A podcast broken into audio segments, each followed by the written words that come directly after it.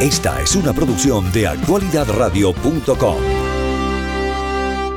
Vamos a una de orden local y también para eso saludamos a esta hora de la mañana a Almora, desde España directamente. Muy buenos días, Almora, gracias por estar con nosotros. Buenos días, Juan Camilo, ¿qué tal? Almora, muy buenos días. Y, el motivo de la invitación es eh, recordar a un amigo eh, que se nos fue.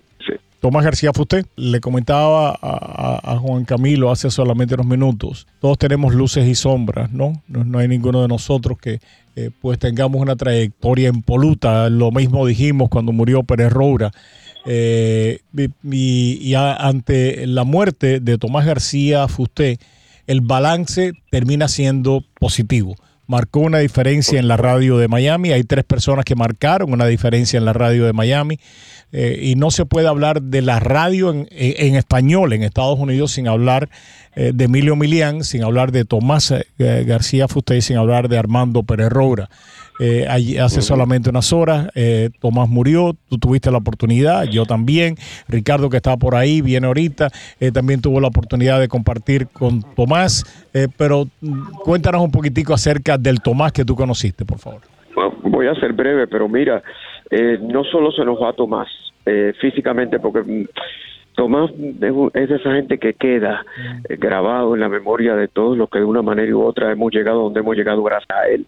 Él me dio a mí la primera oportunidad, se la dio a Angelito Sayón, se la dio a tanta gente, a José Luis Ramos, que eh, Amado Gil, que supieron, él supo descubrir una nueva generación de cubanos que llegábamos a Miami en la década de los 80, supo descubrir los humildes talentos que teníamos y nos dio un espacio en un ambiente tan competitivo y tan rivalizante donde eh, nuestro ambiente se quita de su para ponerme yo, de tanta intriga. Y sin embargo, Tomás un día me dice, oye negro, me tengo que ir de viaje, quédate tú haciendo el programa. Y le dije, Tomás, que era el programa de más rating a las 8 de la mañana.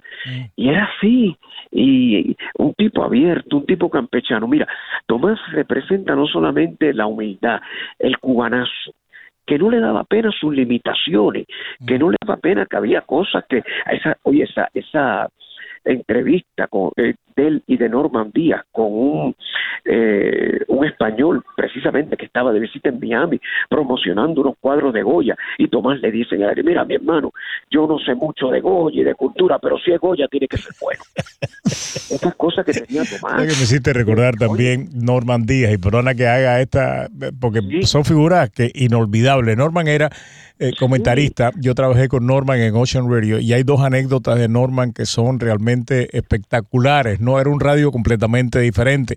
Había gente culta de verdad como eh, Tamargo, como Luis Fernández Cahuí, eh, como Penaba. Había gente, pero había gente muy de pueblo también, como Tomás García Fusté y como Normandía. Y hay dos anécdotas de Norma que me permito compartir desde el cariño que le tengo. Y fíjate, no hablo en, pasado de él. Eh, eh, eh, estaba hablando precisamente del Papa y hablando de la silla gestatoria, dijo la silla giratoria del Papa, y aquello fue que no podíamos pararnos de reír.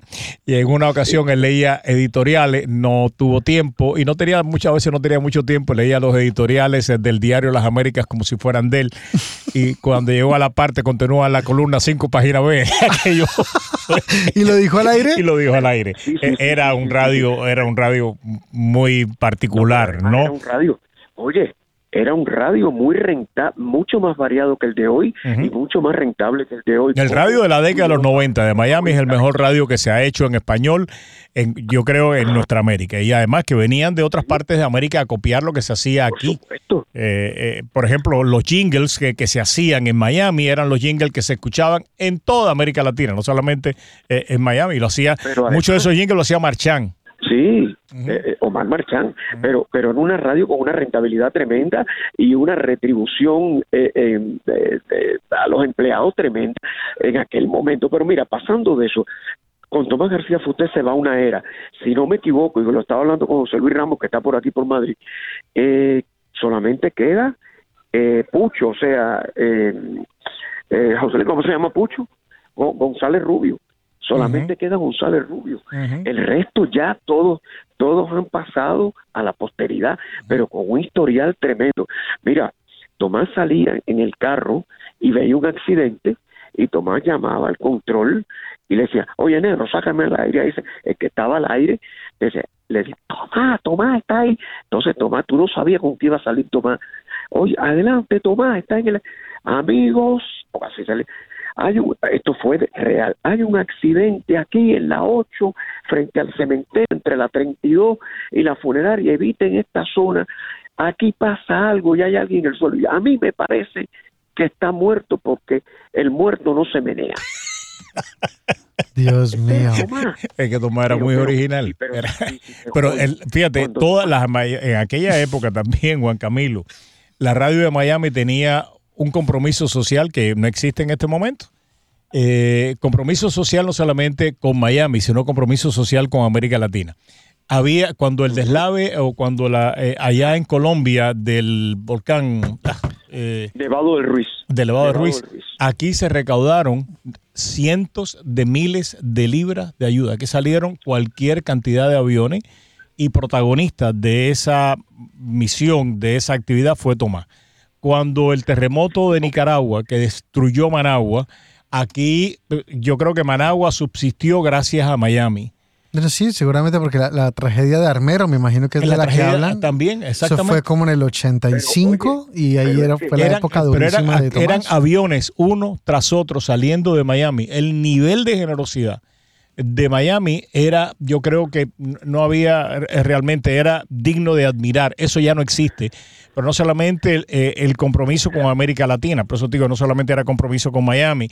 Aquí se aquí había una eh, el negro eh, todos los decíamos el negro. Y cuando digo el negro digo Pérez Roura, digo el mismo Emilio, se enteraban de que había una familia que no tenía donde dormir, le buscaban donde dormir, que no tenía una silla de rueda, aparecía la silla de rueda, que no tenían trabajo, se hacía pues nada, una convocatoria y esa familia salía con trabajo ese día. Era una radio con un contenido social y un compromiso social que no existe en estos momentos en ninguna emisora eh, de Miami. Pero además, Ni en ningún medio, eso era también televisión. Lo mismo podías encontrarlo en el canal 51, en el canal 23. Nosotros nos metíamos en cualquier cantidad de campaña para ayudar a nuestra comunidad y para ayudar a cualquier comunidad. Eso no existe. No, pero además, Tú sabes, tú lo sabes porque tú lo viviste, que Tomás García usted llegaba a la oficina de Julio Enrique Mente y le decía, oye negro, tengo que irme para Managua porque allí tengo que llevar y aparecía el dinero y cobertura de WQA patrocinada desde Managua. Y estaba en todas partes, pero además cuando Tomás García Fusté abría la boca en Miami, la gente salía a donar, la capacidad de convocatoria. Y hay una marcada Pero la tenía Armando también, eran realmente, o sea, la tenía Armando, la tenía Emilio en su momento, o sea, e, es, por eso digo, no se puede hablar de la radio de Miami sin hablar de ellos tres, de la radio en español en Estados Unidos, la radio en español no existía, no existía. Los que creen que lo que estamos viendo hoy en día de Univisión, Telemundo, emisoras de radio, de radio en español por todos los Estados Unidos, era el pan nuestro de cada día. No, no, no era así. Miami marcó una diferencia y esto no es una cuestión de protagonismo, no, no, por diferentes razones históricas, geográficas, políticas, de ese tipo de cosas. No voy a entrar en los detalles, pero la radio y la televisión en español en Estados Unidos se cree en Miami. No, no, y hay gente que piensa que la historia comenzó cuando ellos llegaron y no, cuando nosotros llegamos ya la historia la estaban escribiendo toda esta gente, una historia adaptada a ese momento, pero sí, yo creo que definitivamente se va a una era, es parte de la vida, también nos tocará a nosotros irlo, porque ya prácticamente los que venimos ahora, bueno, queda Pedrito de Paul, quedas tú, queda un grupo de colegas, pero sin lugar a dudas, bueno, también un día nosotros nos tocará partir, ¿no? Pero bueno, hablando de lo que, y con esto concluyo, yo, Tomás hizo algo también, fue el primero que le dio voz a los disidentes, a los opositores desde Cuba, las llamadas telefónicas que hoy vemos, oye, lo abre en Miami, Tomás García Fusté. No, no, no, ahí, perdona, no, no, eh, eh, ahí, sí te tengo que rectificar, no, no fue Tomás. Eso sucedió en La Poderosa y el primero que le dio la oportunidad de hablar aquí fue en, en La Voz del CID, se la dio Ángel de Fana, después se la dio Ariel Hidalgo, que pasaba, que te vendían flores en la calle, vendían flores en la calle, él y su esposa, y con Tete Machado para pagarse las llamadas a Cuba, la grababan y la pasaban en la poderosa de Jorge Rodríguez, donde yo trabajaba, en el programa donde yo trabajaba, era donde se empezaron a pasar esas llamadas. Después el negro, después otras llamadas, eh, después otras personas empezaron a trabajar con la oposición dentro de Cuba. Pero Roberto, perdóname Roberto, pero antes que eso, en los años 80 ya contrataron a Bofil, que hubo problemas y atacaron mucho a Tomás. y esa historia, yo, esa historia, de esa, de esa historia conozco bastante, José Alfonso. No, no, no. de esa historia yo conozco bastante. Y fue, y no se puede hablar de, o sea, no se puede hablar de Bofil sin hablar de TT Tete y Ariel fueron los que comenzaron ese proyecto antes que Bofil lo hiciera. Y yo quiero mucho a Bofil y respeto mucho la memoria de Bofil, pero realmente los protagonistas de que se empezara a comunicar Miami con Cuba fueron Tete y Ariel. Eh, que, se, que, repito, como no había dinero y había que pagar las llamadas, porque las llamadas en ese momento no eran directas, había que llamar a Canadá y de Canadá te llamaban para Cuba, llamabas a otros lugares. Eh, había que pagar esas llamadas, no había dinero eh, y ellos vendiendo flores en la calle, vendiendo flores en la calle para que la gente entienda el sacrificio que se ha hecho aquí, lograban buscar los el dinerito para poder cubrir esa llamada. Las grababan, entonces los, primeros que empezaron a pasar esa llamada fue Ángel de Fana en el CID y después nosotros empezamos a pasarle la poderosa y después el negro contrata a Bofil. No, y que en un momento determinado contrató, yo creo que también pasó por WQA eh, de T. Machado y Ariel, muy poco tiempo, pero en un momento determinado también estuvieron por ahí. Yo lo que sí te digo, yo creo que hay un legado y se representa una época, una época irrepetible y qué bueno que la pudimos vivir. Y yo creo que hay que rendir hoy, hay que rendir memoria. Quédate ahí porque mira, se nos une Ricardo en esta conversación. Ricardo, gracias por, por sumarte a esta conversación. Gracias, gracias por la, por la invitación a ti y a, y a, y a Roberto. Los estaba escuchando, yo eh, conocí a, Tomás García Fuste siendo reportero de, de Univisión y posteriormente de Telemundo, de los noticieros nacionales. En muchas ocasiones, en coberturas en el extranjero, compartí con Tomás en lugares como Arabia Saudita, El Salvador. Aquí la radio eh, cubana, porque era una radio cubana, que nadie se ofenda por eso, no es chauvinismo eh, yo no sé de dónde sacaban la plata, pero enviaban a, sus eh, reporteros al mundo. Cubrían Hialeah y Sweetwater, pero cubrían la primera guerra del Golfo México y hoy en día. Bueno, los canales locales, ¿no? También. mandaban pero sobre todo la radio. Sobre todo la radio. Hoy estarían en Israel y estarían en Ucrania. Ya esos tiempos han pasado. Eh, era un hombre de una simpatía de un calor humano extraordinario. Era un vacilón eh, Tomás García Fuster. siempre se reía. Pero José Alfonso me trajo otras memorias también de aquellos tiempos. Uno siempre es nostálgico. Yo soy una persona, mm, para bien, para mal, muy nostálgica. Los reporteros que había. Eso que mencionó eh, José Alfonso de cómo Tomás reclutó reporteros de la calle. Mira, yo me maravillaba con el trabajo de los reporteros de la radio, cubriendo Miami y cubriendo el mundo también. Eran geniales, entre ellos José Alfonso, eh, Amado, Amado José Luis, José, Luis, eh, Ramos, Ángel Sayón, eh, algunos un poquito mayores, pero eh, estaba, Viña, estaba Viña, Jorge Viña, que murió. Jorge Viña, Jorge Viña que era murió cultísimo. Oh, sí, no, no. Jorge Viña fue el segundo cubano americano, creo que el segundo hispano que se graduó de la Escuela de Periodismo, de la Facultad de Periodismo de la Universidad de la Florida. primero fue Guillermo Martínez. Estaba Nelson Horta, estaba Cari Roque, y yo decía... No, Cari no había llegado todavía. Bueno, a mí estaba me Angulo, estaba Angulo, estaba Iborra, estaba Angulo. Iborra, Iborra, Angulo, estaba Iborra, estaba... Eh, eh, eh, Angulo era Oscar también, Oscar Angulo, que murió. Eh, Iborra. Estaba, y, Nelson, que era...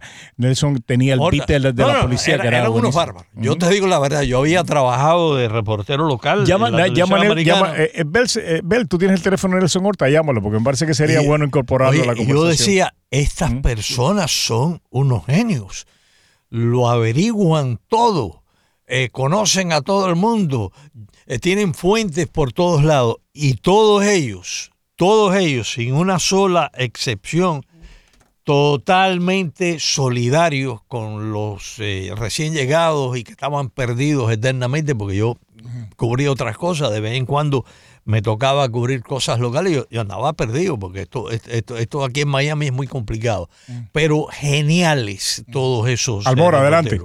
No, mira, haciendo esa lista por arribita, porque esto, esto hay gente que no lo creen hoy. WQA llegó a tener más reporteros que un canal de televisión. Te voy a dar los nombres. Humberto Estenos. Un bárbaro, un bárbaro. Humberto que nos escucha. Humberto siempre nos escucha, cultísimo Humberto. Cuenta, cuenta, cuenta. Humberto Estenos, Jorge Viñas, Mirna Sonora, José Luis Ramos, Amado Gil, un servidor, Ángel Sayón, Tatiana Riquelme, Joel Gutiérrez, nueve reporteros, una emisora de radio. Oye, y ganaba dinero la empresa y ganábamos dinero nosotros, porque en aquel momento teníamos un salario de 5 mil dólares mensuales. ¿Cómo lo hacía? ¿En qué año? Todo el mundo ganaba dinero. En la, en la década de los 80. En la década de los 80 se ganaba más dinero en la radio que hoy en día. No, no, la, no, no, no. Y en la televisión muchísimo. Y la radio invertía más dinero en, una cobertura de primera, única en todo Estados Unidos. E, eran, eran otros tiempos y eran otras cosas, pero eh, sin lugar a duda era, era algo eh, eh, que marcaba una diferencia. Cuando, Ricardo, cuando tú hablabas de la cobertura internacional, la cobertura internacional de los canales locales, hoy no la hacen los canales internacionales, las cadenas nacionales. Fíjate, la cobertura local de temas internacionales que empieza cuando nosotros empezamos el Canal 51, que empieza la competencia entre el 51 y el 23, es que los reporteros locales, nosotros, y esto tengo que decirlo, nosotros comenzamos a sacar reporteros también, al igual que las cadenas lo hacían, para cubrir hechos internacionales. Está deprimente esta conversación. Y ahí comienzan los canales locales, 23 y 51, a mandar sus reporteros a cualquier parte del mundo, compitiendo, compitiendo con, las, con, con los noticieros nacionales y la cobertura que nosotros hacíamos local de temas internacionales en la década de los 80 es pero superior 20 veces, no una vez, 20 veces a la que están haciendo Univisión y Telemundo hoy en día de temas nacionales. Ahí no estaba Tomás regalado, que por acá me escribe un oyente y me pregunta, ¿no estaba ahí metido en Llama a Tomasito también, por supuesto que sí, llama a Tomasito también. a Tomás Papá, por si acaso. ¿Tú me escuchas? Sí, cara, adelante, adelante. No, no, no, espera un momento. Eh, yo recuerdo que la cadena Univisión a veces se disgustaba por la cobertura que estaba dando el canal 23 de cosas internacionales y, cuestionamientos de por qué el 23 nos mandaba a nosotros. Mira, yo estuve en Israel veces, una serie de cuestiones, ¿verdad? De Pardo, Lourdes Melusá, eh, Oscar Aza, cuando estaban... Todos eran reporteros locales. Oscar no, ya Oscar estaba trabajando en cadena en ese momento, pero y Lourdes también. pero, Bernadette estaba haciendo local y Bernadette estaba en cualquier parte del mundo. O sea, eh, Ambrosio cubrió cualquier cantidad de noticias. No había viaje de Fidel Castro a, alguna parte del mundo, no importaba dónde fuera, que ahí estaba María Montoya o estaba Ambrosio o estaba, estoy hablando de reporteros locales. Estaba, y además estaba Cao eh, haciendo una cobertura eh, espectacular. Estaba José Alfonso. ¿Quién? Lo que pasa es que al final triunfó. Claro que se pone, al, final triunfó, al final triunfó la teoría de la cadena de ir limitando a las afiliadas a las estaciones locales para que no cubrieran nada, para ahorrar dinero y, e ir a lo que hoy en día es la redistribución de cómo se distribuye, o sea, cómo se distribuye el dinero en estas cadenas y en, esta, y en la radio, en todo, que es muy diferente al sistema que teníamos hace 30 años, donde todo el mundo ganaba. Eh, este, déjame incorporar, estamos tratando, estamos localizando a Tomás y estamos localizando a Nelson, que son también de aquel grupo de periodistas que marcó una diferencia en la década de los 80, eh, pero también no, no nos podemos olvidar de Pepe Hiedra, está ahí Pepe, que es otra de las figuras eh, que marcó una diferencia y que trabajó con Tomás un montón de años, porque Tomás empieza en Cuba. Eh, Tomás empieza de locutor comercial en Cuba. Pepe, gracias por acompañarnos. Buenos días. Abrazo. maestro, abrazo, maestro. Gracias, amigos. ¿Cómo están ustedes? Aquí quería unirme a esta admiración y respeto a mi buen amigo y amigo de ustedes también, Tomás García, García Fusté. Y hablando de la radio, me voy un poquito más atrás que la época del 80. En el 72 aproximadamente, pues empezamos a transmitir gracias a Tomás García Fortés en la fabulosa que estaba eh, situada en Flagger y la, 22. Había, había, había, comenzado en Biscayne Boulevard y se había mudado para, para Flagger en la 18. En la década de los 60 está en, este, y ahí trabajaba Pedrito Pole, trabajaba Cuco Arias, eh, Antonio Arias en Biscayne Boulevard y también vienen para acá para Flagger la 19. Perdón. Y digo que trabajabas tú también, y yo trabajábamos allá en, La Fabulosa. Y tenemos muchísimas anécdotas de esa época. Yo recuerdo con mucho cariño esa época en el estudio que había allí que se admitía público. Estamos hablando del año 72. Ahí estaba Juanito Ayala, Juanito Ayala y yo hacíamos allí un programa que se llamaba Los Galanes Fabulosos. Y ahí se admitía, inclusive ahí en ese programa empezaron Emilio eh, y Gloria Estefan. Allí Emilio con su con su saxofón y fue una época extraordinaria y muy buena. Y aprovecho también la, la ocasión para saludar a todos los que están en sintonía, que nos he estado escuchando gracias por esta oportunidad. Un abrazo bien fuerte. Eh, eh, eh, Pepe, Tomás, ¿cuál era la publicidad que Tomás hacía en Cuba? ¿Era de cigarro? ¿Era de no, qué? No era Partagás. Era Partagás, ¿no? que yo creo que era Partagás, porque Tomás empieza en la radio como locutor comercial, era muy buen tipo, un tipo apuesto, simpático, muy cubano, muy y empieza como locutor comercial. Cuando llega aquí es que él empieza a hacer periodismo y creo que lo empieza a hacer. Eh, ¿Cuál es la emisora que, que eh, el, el, WQ antes era radio? Ah, se me olvidó ahora. ¿Te acuerdas? la de Normandía, ¿no? sí, era, pero era una emisora que pagaba la agencia. Eh, básicamente todos los programas estaban pagados por la agencia. Era WMIE, cuando aquello Radio Continental, y después es que se convierte en radio comercial, pero en aquel momento vendía tiempo. Almora, ¿tú te acuerdas cómo le, o sea, radio, ah, se me olvidó el nombre ahora. Pero ahí no está José ahí ya. ¿Ya no está José? No. No. Ok, de todas maneras, Pepe, un fuerte abrazo para ti. Muchísimas gracias a todos y que Dios los bendiga. Eh, hay una anécdota, hay una anécdota de Pepe. Cuando aquella en la década de los 70 estaba Vietnam y estaba mucha gente afectada por la guerra. Y la fabulosa era una emisora muy popular, muy de pueblo. Eh, y ahí se metía. Ahí está Tomás, está Tomás Regalado y lo incorporo en un minuto porque esta anécdota probablemente Tomás también se acuerde de ella. Y había una persona desajustada emocionalmente, había estado en la guerra de Vietnam, medía como 6 días, Dios mío, era gigantesco el tipo. Eh, eh, y bastante peligroso. Y un día se le cuela a Pepe en el estudio eh, y, se le. Y aquel, aquel hombre, desajustado emocionalmente, se le para delante a Pepe. Y Pepe, cuando aquello tenía una novela que se llamaba El Capitán, no, no sé qué cosa. Santana. El Capitán Santana.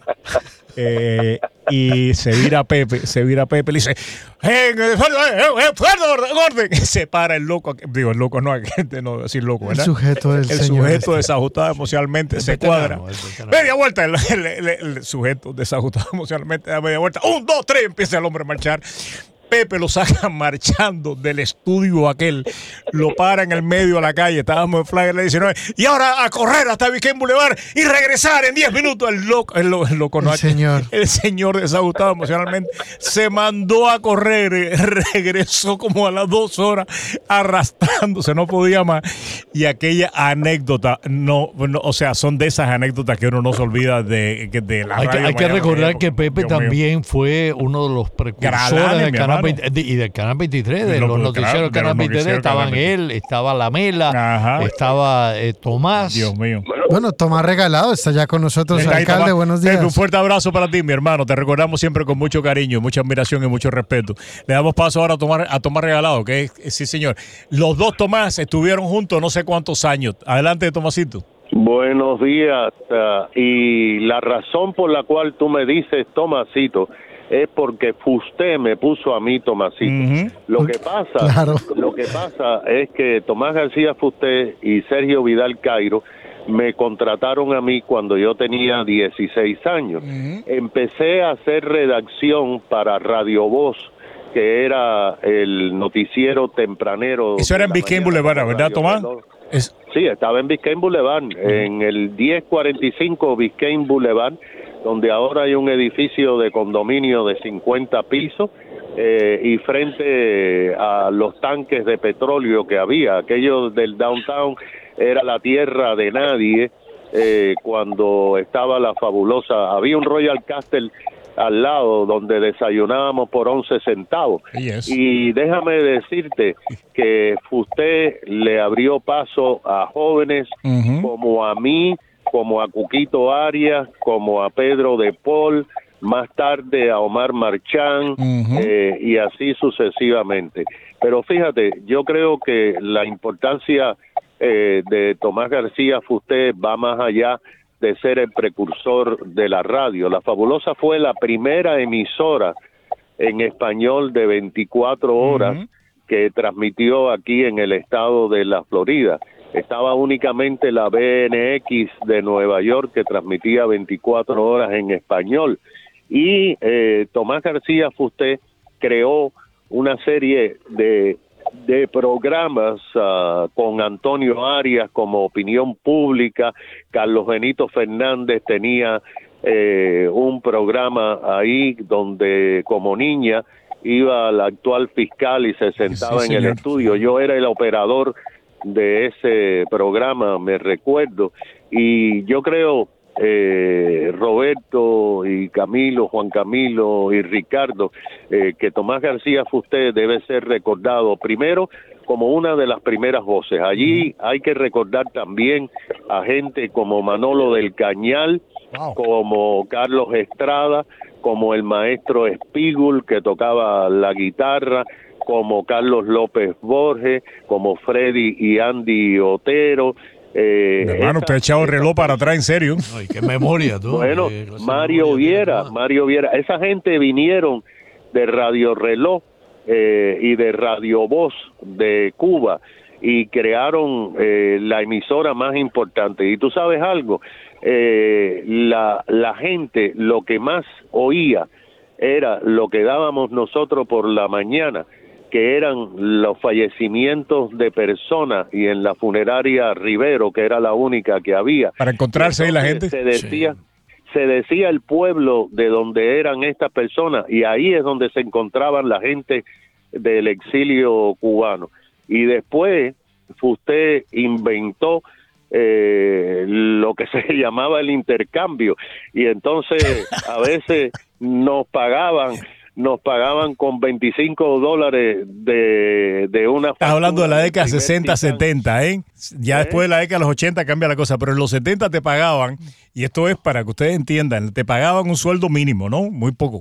Pero entonces te daban intercambio, te daban una, o sea, una palomilla de, del libanés, te daban cuatro, cuatro paquetes de café. Te pagaban con los mercados. Ajá entonces, eh, del primer titán. Del, primer, titán, que era de Pepo, era del Sabine. Si me, si me permiten, eh, eh, Tomás, Ricardo, Roberto, Nelson Norta está también con nosotros Nelson, gracias por estar en Actualidad Radio. Nelson reporta, sí señor, ahí está eh, otro legendario, otra leyenda. A Nelson, a Nelson Horta le decíamos different, porque él se, convirtió en el reportero estrella de la nueva radio que después surgió Radio Diferente, que era después Ocean Radio. Eh, pero déjame, déjame decirte que cuando la fabulosa se muda hacia Flagler, ahí en ese momento se produce el terremoto de Nicaragua en el 72 y yo estaba allí. Y entonces eh, organizó un maratón de 24 horas y se pusieron latones de basura y la gente pasaba en carro, iba a pie y tiraba dólares ahí. Y ese dinero fue la primera ayuda que recibió el pueblo de Nicaragua después de el terremoto. Y, así sucesivamente pues tuvimos nosotros una serie eh, de eventos extraordinarios. Y en Flagler fíjate y en Flagler que era un lugar donde arreglaban carros cuando la fabulosa se mudó se hizo un estudio gigante, ¿tú te acuerdas? Donde, donde eh, todos los viernes por la noche cantaba Roberto Ledesma, Olga Guilló, y donde por primera vez eh, apareció Miami Sound Machine en radio, eh, que era Gloria Estefan y Emilio Estefan. No, todavía ni siquiera Gloria te cantaba con ellos.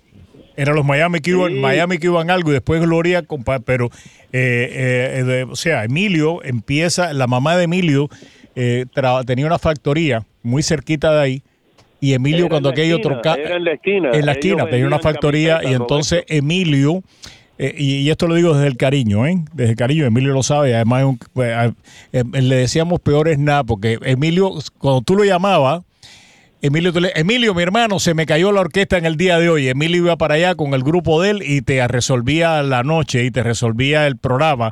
Y entonces después que él conoce a Glorita y a su prima, que no me acuerdo el nombre de la prima ahora, que cantaba, y ese que eh, comienza Miami Sound Machine, pero la primera etapa es sin Glorita. Y Emilio tocaba el acordeón cuando aquello. Ahí está el Nelson, pero te voy a pasarle a Nelson y después te sigo contigo. Nelson, mi hermano, buenos días.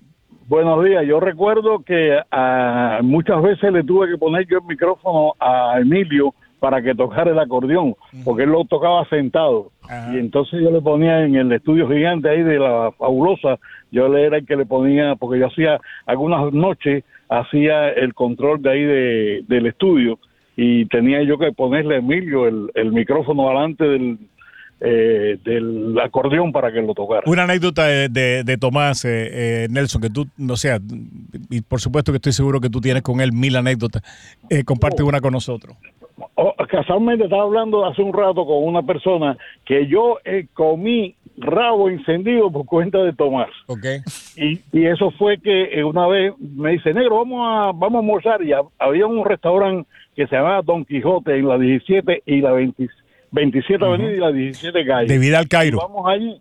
Eh, no, no, era un, yo no me acuerdo si era de Vidal. No, era de Vidal, era, Vidal, Vidal, era el dueño de aquello. Ah, pues no, Vidal era el dueño de que estaba frente a, a lo que, donde está la mueblería El Dorado ahora, que es la 8 y la 27. Él abrió ese restaurante eh, que, que, tenía muchos amigos de, de Vidal Cairo, que era un restaurante español, porque él le cantaba mucho España, y Vidal lamentablemente murió muy joven. Pero déjame decirte algo, eh, Nelson, tú te recuerdas que Vidal y Fusté eh, casi obligaron a todo el mundo a ir a los cursillos de la cristiandad para para de colores todo el mundo era de colores. mejor.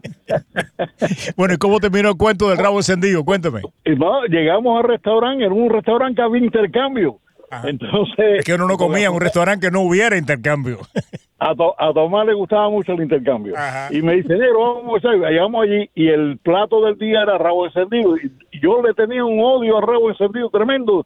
El nombre nada más no me gustaba. Y entonces él pide rabo encendido y me dijo negro come come rabo encendido y yo, no lo, no me gusta. Pruébalo, pruébalo. Si tú no lo has comido nunca, pruébalo. Oye, lo probé y desde entonces soy fanático de Raúl eh, bueno, y, hablando de, la, de lo que estaba diciendo Tomás, de Different, era la emisora de Bebo Kramer, Radio Latino, que se, tenía un, lema que decía diferente.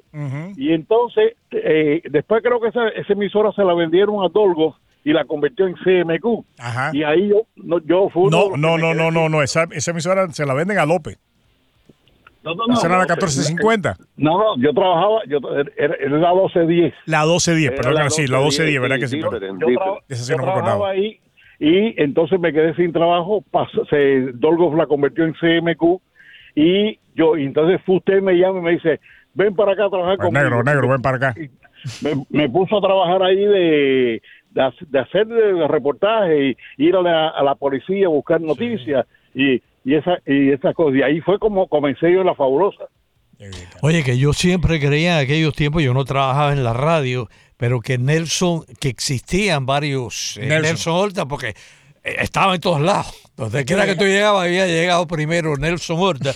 Y Nelson, eh, y Nelson, déjame decirte, yo no sabía nada de Miami. Cuando yo llego a Miami, caí en paracaídas aquí en este huracán y Nelson siempre me decía, mira, este es este, esto, lo que está pasando. Siempre fue un eh, maestro él y, Y, Cari Roque, sobre todo, y, todos los demás reporteros que eh, se, eh, fueron agregando, que por cierto, yo me suscribo a Nelson Horta Reporta, lo recibo toda la vida y me entero de un montón de cosas que nadie... Una de las personas que falta en esta transmisión, y lo, creo que lo llamamos, well, ¿no? Es Marchán y no, no, nos comunicamos con él. Otro de los grandes, de los grandes, grandes de aquella época es Omar Marchán. No se puede hablar tampoco de la radio de Miami sin hablar de Omar.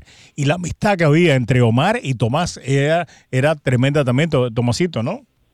Sí, sí, sí. efectivamente, porque tú sabes que Omar creó los pegaditos eh, y daban, y cuando aquello daban regalos eh, de, de 10 y 20 pesos. Eh, una, Era 9.90 que iba aumentando 9.90 todos los días. Y una cantina. pero y una cantina, todavía siempre, siempre había algo por el medio. ¿Siempre regalaban una cantina? O, un paquete, un paquete de galletas. los, ricos acá en las cantinas aquellas. Eh, pero eh, eh, Marchán, Marchán y Tomás eran muy, muy, muy cercanos.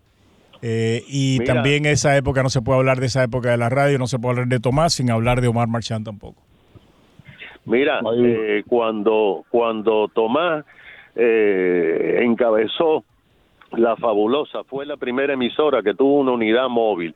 Y estaba todo, era un camioncito pequeñito, un piscicorre pequeñito, eh, que era pues eh, con la, lo de la Fabulosa, iba a todos los lugares. Y entonces usted me dijo un día, mira lo que conseguí, ahora tú vas a reportar con esto y me da un ladrillo que era un teléfono así de, enorme. ¿En qué año? entonces cuando, cuando yo me bajaba y empezaba a llamar a la fabulosa, la gente alrededor mía se ponía a buscar dónde estaba el cable del teléfono. Eh, porque no no sabían que era un teléfono de esos celulares. Bueno, la batería la batería de las cámaras en aquel momento era una batería de carro. Sí, era una batería de carro, para que usted entienda, los camarógrafos, ¿cómo se llamaba el camarógrafo? La mela, Dios mío. Ah. Penela, Penela, Penela, Penela. Néstor, Néstor Penela. Néstor, Exactamente, Néstor y la Mela, que la Mela era también otra de esas figuras legendarias, andaban juntos y andaba con un carrito de eso que tú andas para el mercado y dentro del carrito iba la batería, de una batería de auto, que era con lo que se producía la energía para poder funcionar aquellas cámaras que eran gigantescas. Eran gigantescas, Dios mío, qué recuerdo, ¿no? Pero eh, eh, Tomás, gracias. Pudiéramos estar hablando todo el día. Eh, de, de, Tomás si y tú Me permites, si tú me permites 30 segunditos solamente. Una de las cosas que hizo usted fue que enseñó a la gente la importancia de la política local. Usted fue el que movilizó a una pila de gente para que nombraran en Miami el primer comisionado cubano que fue Manolo Rebos. Y vamos a decir, porque la historia de también de la radio no se puede hablar sin Manolo, porque cuando tú estabas hablando de, de, todo eso que se recoge para Nicaragua, el que lo lleva es Manolo. Eh, y ahí comienza una relación de Manolo con Somoza y comienza precisamente, o sea, un, un, o sea una, serie de actividades que, que, vale la pena recordarla. Pero a, los dos, muchísimas gracias. Nelson, para ti, mi hermano, un abrazo. De verdad que sí, siempre te recuerdo con mucho cariño. ¿eh? Tomás, gracias, hermano. Eh, y, una de las cosas, para que ustedes entiendan, eh, Tomás tenía una de, los, de las secciones, esto ya es en Cadena Azul con Salvador Leu. Eh, pero una de las secciones más escuchadas de la radio en todos los tiempos y era el nombre de los cubanos que llegaban por los vuelos de la libertad. Eh, y ahí se daba. Y, las personas escuchaban para ver si le llegaba un familiar. El exilio siempre es doloroso, ¿no? Y el exilio está lleno de todos estos matices humanos que lamentablemente eh, ya no están. Pero la gente se reunía, como dice Tomás, en los funerales para ver mm, el, familiar, el amigo que no veían hace muchísimo tiempo y se lo encontraba en una funeraria o escuchando a Tomás dar la lista de los que llegaban por los vuelos de la libertad. ¿Cuándo tú empezaste eso antes de despedirnos? Eh, Roberto, déjeme terminar para eh, decirle que tenemos que nombrar también a un gran reportero que falleció hace unos años, Oscar Angulo. Lo mencioné, mencioné a Oscar, mencioné a Oscar. mencioné a Oscar, mencioné a Viña, te mencioné, o sea, eh, probablemente se nos haya olvidado a alguien porque, pero eh, creo que, mm, y, lamento si se nos olvidó a alguien, ¿no? Porque eh, Tomás, alrededor de Tomás se crea como señalaba pues eh, eh, Almora, hay toda una serie de gente que crecen, que digo crecen profesionalmente, que Tomás es el que los mete en el radio, Tomás de alguna manera los ayuda. Eh, cuando hablábamos de Cuco Aria, cuando hablábamos de Marchán, cuando hablábamos de Pedro de Paul, gente que marcaron una diferencia. Probablemente la voz comercial más linda que ha dado Cuba fue la de Pedro de Paul, que ya está retirado. Eh, Por cierto, está, está convaleciendo de una caída que se dio y fracturada la cadera, así que... Bueno, le mando un este, saludo para, eh, para Pedro. Para Pedro. Eh, Nelson, muchas gracias. Tomás, muchísimas gracias. nosotros regresamos. conclusiones, Juan Camilo, las conclusiones las tienes que hacer tú, mi hermano. Yo la verdad les puedo contar que hay una cantidad de colegas que me escribieron internamente mientras estaba la conversación Y yo creo que todos, eh, eh, Roberto, otro Roberto, Daniel, todos que trabajan en medios locales ahora, oyendo y, diciendo como qué, qué privilegio haber tenido un programa como este. Y sobre todo le decía yo a Miguel, un camarógrafo que queremos mucho, esto es como para sentarse y, traer como palomitas y oírles los cuentos porque es más de sentarse a oír que, a participar y, agradecerles más bien una época tan bonita que, abrieron el camino para muchos. Dos eh, respetados colegas periodistas Ángel Sayón y Tommy Regalado. Saludos. Efectivamente, todos los dos de una generación eh, que también la marca Tomás García Fusté, al cual estamos rindiendo homenaje en el día de hoy, falleció ayer, eh, pero deja un legado no solamente profesional y de amigos, eh, sino también de anécdotas y de recuerdos. A, los dos, gracias por acompañarnos. Vamos directamente a Sayón, después pasamos a Tommy. Sayón, muy buenos días. Gracias por acompañarnos. Buenos días. Buenos días, Roberto. Gracias. Gracias a ti, gracias a Juan Camilo y gracias a mi gran amigo eh, Ricardo Brown, un periodista que, siempre hemos eh, seguido y él eh, describía cómo nos colaboramos y en realidad fue un gran guía para los periodistas que surgimos aquí en Miami, como en el caso mío y en la radio. casualmente en la WQA, la cubanísima, la 1140, que bueno, yo comencé con, con Tomás y Tomasito, con los dos Tomás, en la cubanísima cuando estaba en las instalaciones de la 27 Avenida Calle 8, que ya lo han mencionado, y después se pasaron inmediatamente al 2828 de Coral Y, de Tomás, ¿qué, podemos decir? Mira, Tomás, primero que todo, era un hombre muy trabajador. Eh, Tomás eh, predicaba con su ejemplo. Eh, Tomás estaba a cualquier hora, en cualquier cobertura. Tomás no reparaba en ninguna gestión para ayudar a personas necesitadas. escuché recientemente y es una gran verdad. Tomás utilizaba todo el tiempo necesario para conseguir desde una silla de rueda hasta el traslado a un hospital, hasta lo que fuera. Eh, una familia desahuciada que fuera sacada de su casa, buscar vivienda provisional.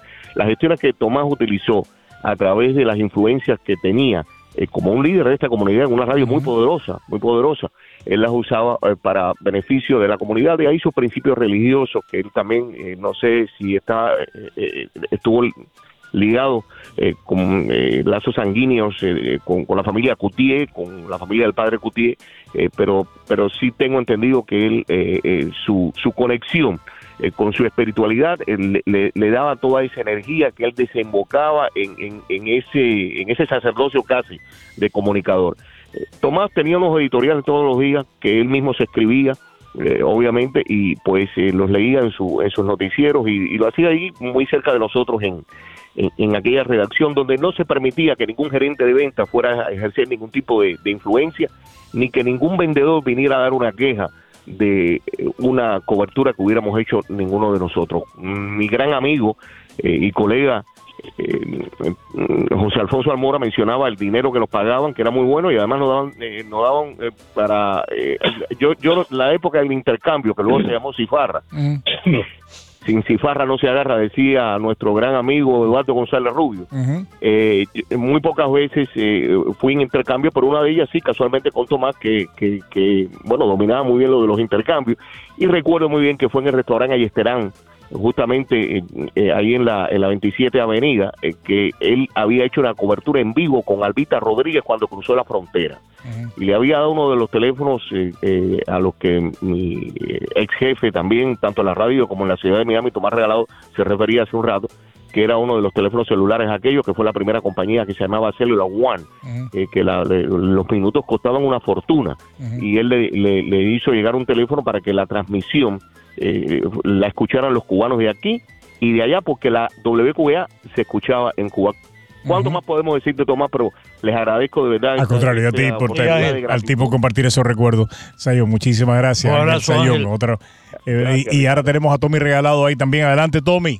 Muy buenos días, Roberto, Ricardo, eh, a todos los radioescuchas. Un saludo también a Ángel Sayón y a todas las otras personas que han llamado. Eh, obviamente han hablado de la parte periodística y la parte profesional, pero yo puedo hablar de la parte familiar, porque las personas eh, posiblemente no sepan esto. Eh, sí, mi padre empezó con, con Fusté a los 16 años, pero él fue una persona muy allegada a nuestra familia durante todo su, toda nuestra vida.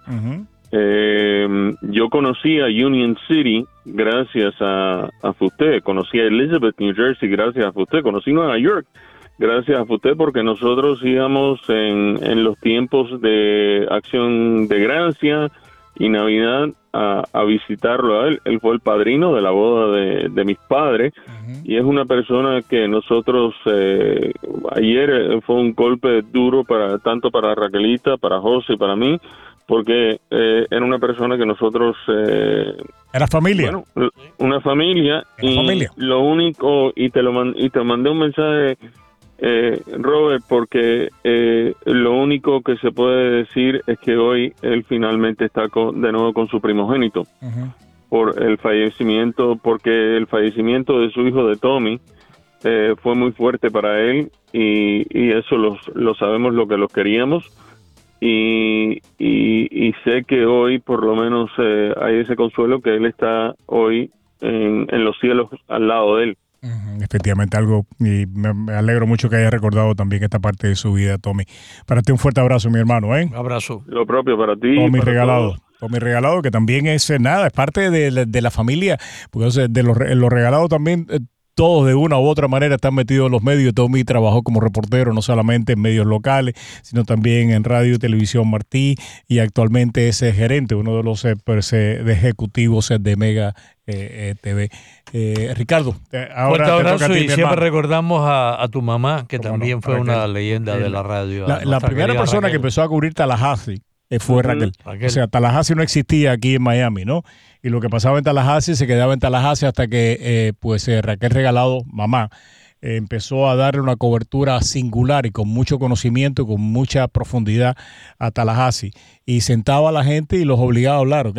Eh, Raquel, Raquel, era de armas, Raquel era de armas a tomar periodísticamente. Eh, ¿Tu recuerdo? Yo creo, yo creo que es muy importante decir esto y las personas que tanto conocían a mi madre en paz descanse como también ahora a Tomás García Fuste en paz descanse, eh, era que mm, sus risas eran contagiosas, eh, pero a la misma vez cuando se ponían serio y hablaban de ese tono serio, todo el mundo sabía que era algo extremadamente de mucha importancia. Efectivamente. Y, y, y, eso es una cosa a recordar porque en estos momentos eh, ya todo el mundo piensa que es periodista con las redes sociales y con el Instagram y todo esto, y ese no es el caso. Los periodistas son personas que, que saben la diferencia entre lo que es la seriedad y lo que es... Eh, y, y, creo que es importante porque eh, cuando una persona también que ya no está con nosotros, que es una persona que yo sé que tú querías y que muchos queríamos, Arturo Cobo, llamaba a mi padre o llamaba a, a Fusté o llamaba a mi madre y le decía, mira, está pasando esto en el lugar de tránsito, salían corriendo para allá. Eh, las listas, me acuerdo de niño yendo con mi padre, con Fusté, con Tommy y, y con mi hermana al Tamiami eh, Park en donde estaban llegando los cubanos y las listas y los telemaratones. Que no se terminaba. eso, y, es una cosa que cuando había una emergencia había que hacer algo. Eso es lo que más yo extraño de la radio de Miami, de los medios de Miami en general, es el compromiso social. Yo realmente todavía no me acostumbro a la falta de compromiso social de, de, los medios de Miami. O sea, porque eh, todos nosotros crecimos con una radio, con una televisión, con una prensa que se metía a resolver problemas que no lo reportaba, lo resolvía. O sea, había una persona que se quedaba sin casa y estaba la radio. Había un desastre, una emergencia en Nicaragua y estaba la radio y la televisión. Eso desaparecido, yo eso lo extraño muchísimo. Tommy, perdona que te interrumpa, pero tengo otra persona que sé que es familia para ti también en la línea y lo que nos queda son nada más que un par de minutos eh, para mm, tener que pasar a publicidad, que es Omar Marchán. Eh, claro que sí. Permítame pasar a Omar antes de terminar. Omar, hemos estado hablando de ti toda la mañana, mi hermano, porque hablar de aquella época es hablar de ti también y no habíamos podido comunicarnos contigo. Lo que nos queda es un par de minutos, pero no queríamos terminar esta transmisión especial sin hablar contigo, que es hablar de la historia de la radio y la televisión de Miami también, y sé los lazos tan profundos de afecto y de cariño que tenían a Tomás García Fusté. Así que adelante, hermano. Sobre todo, Tomás, eh, que fue quien me ayudó al principio, cuando yo regresé de Massachusetts, aquí a Miami, y ahí comenzamos en La Fabulosa con aquellos famosos pegaditos, los pegaditos. ¿Quién, inventó los pegaditos? ¿Tú o Fusté o esto era un programa que existía? ¿Cómo es el invento de los pegaditos? Era que durante la transmisión de la, de la, de la emisora se ponían dos canciones, o se ponían canciones a través de toda la programación, pero decía, esta es la canción de esta, y la, entonces, esta canción por los pegaditos. Entonces creo que ahí habían, creo que eran tres o catorce canciones, nueve canciones, ¿no? Nueve canciones. Eh, sí, eran... Nueve canciones y de las dos se cogía pues dos, y si uno ligaba las dos que estaban ahí, uno ganaba el premio. El premio era acumulado 9.90 diario. ¿Era así o no era así? Acumulativo 9.90, además habían víveres y cosas de, de diferentes... Pero ¿quién inventó, ¿quién inventó ese formato? ¿Tú o Tomás? Bueno, eso em, eh, yo lo comencé. Yo, Pero no existía, ¿no? Eh, no, no existía. Era básicamente basado en la charada cubana, en el parlé, que era ligar dos números y era ligar dos números musicales. Sí, correcto. Era ese programa se transmitía a las seis y ahí nosotros conversábamos con los oyentes, sobre todo con las amas de casa y nos contaba qué estaban haciendo de comida. En fin, era un programa bastante divertido. Lo pasábamos muy bien. Bueno, pues nada. también Carlos Estrada también estuvo. Espígul. Eh, eh, eh, con Eduardo Espígul, caray. Nombres, nombres que uno recuerda con mucho cariño. ¿Cómo que no? Pero en esa época, sin lugar a dudas, ustedes marcaron una diferencia y el reconocimiento y el agradecimiento está ahí. Y, mm, qué lástima que, hemos, que, nos comunicamos tan tarde, eh, pero no queríamos dejar de enviarte un abrazo, nuestra solidaridad, nuestro respeto y nuestro cariño también, hermano. Ahí está Ricardo que te quiere decir algo. Espera no, no, un abrazo, eh, Omar. Eh, viene siendo como un padre para todos nosotros, eh, siempre solidario y además un trailblazer, eh, un abre caminos, en la, no solo en la radio, en la, televisión. En la, televisión en grande, eh, Estados Unidos. Eh, Omar Marchán verdaderamente ha sido un coloso.